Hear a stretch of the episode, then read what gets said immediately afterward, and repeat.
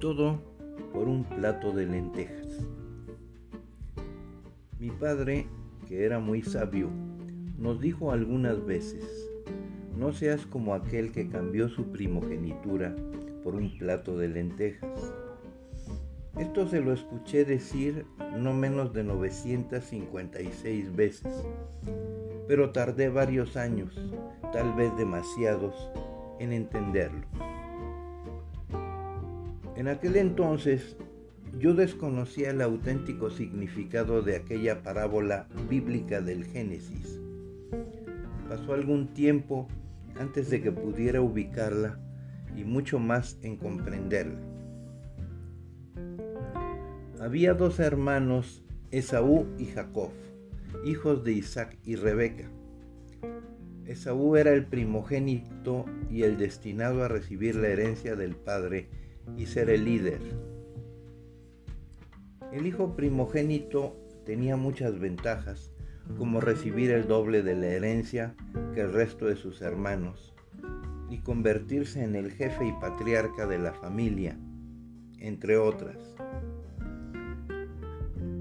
Cuando Isaac agonizaba y, por lo tanto, debía dar su bendición a Esaú, su primogénito, Jacob, que también quería la bendición y la herencia del padre, se las ingenió y le ofreció a su hermano un delicioso plato de lentejas a cambio de su primogenitura.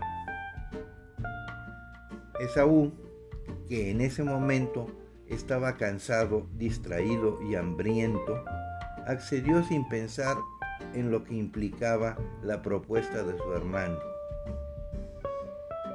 De esta manera, Jacob se convirtió, al morir Isaac, en el nuevo líder del pueblo israelita.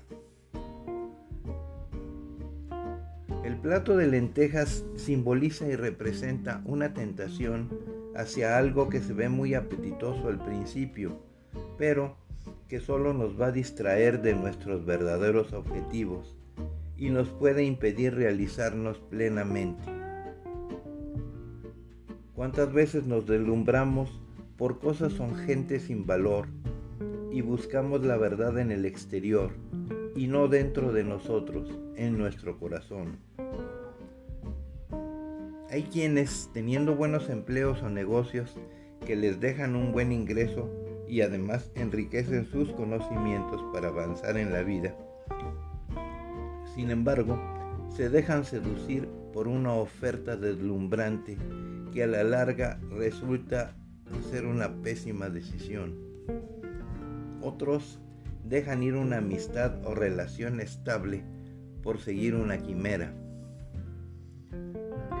Hay quienes buscan resolver sus problemas físicos y mentales con grupos de pseudoexpertos y asesores que no solo no les resolverán sus problemas, sino les exprimirán sus bolsillos y billeteras. También hay quienes buscando trabajar menos y ganar más, escuchan el canto de las sirenas y caen en negocios fantasiosos y faltos de escrúpulos, donde no solo pierden el poco dinero que tienen, sino lo más valioso, su tiempo. No pueden faltar aquellos extasiados que siguen a falsos líderes y oradores.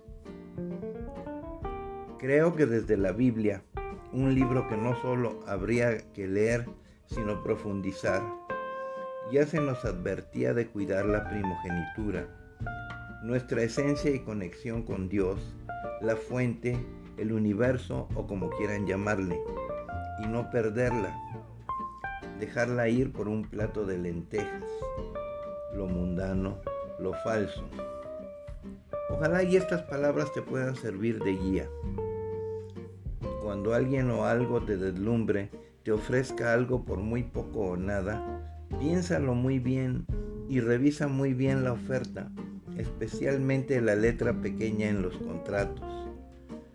Cuando te llegue algo deslumbrante y difícil de creer, no caigas fácilmente en la tentación y sobre todo no dejes ir tu primogenitura por un plato de lentejas.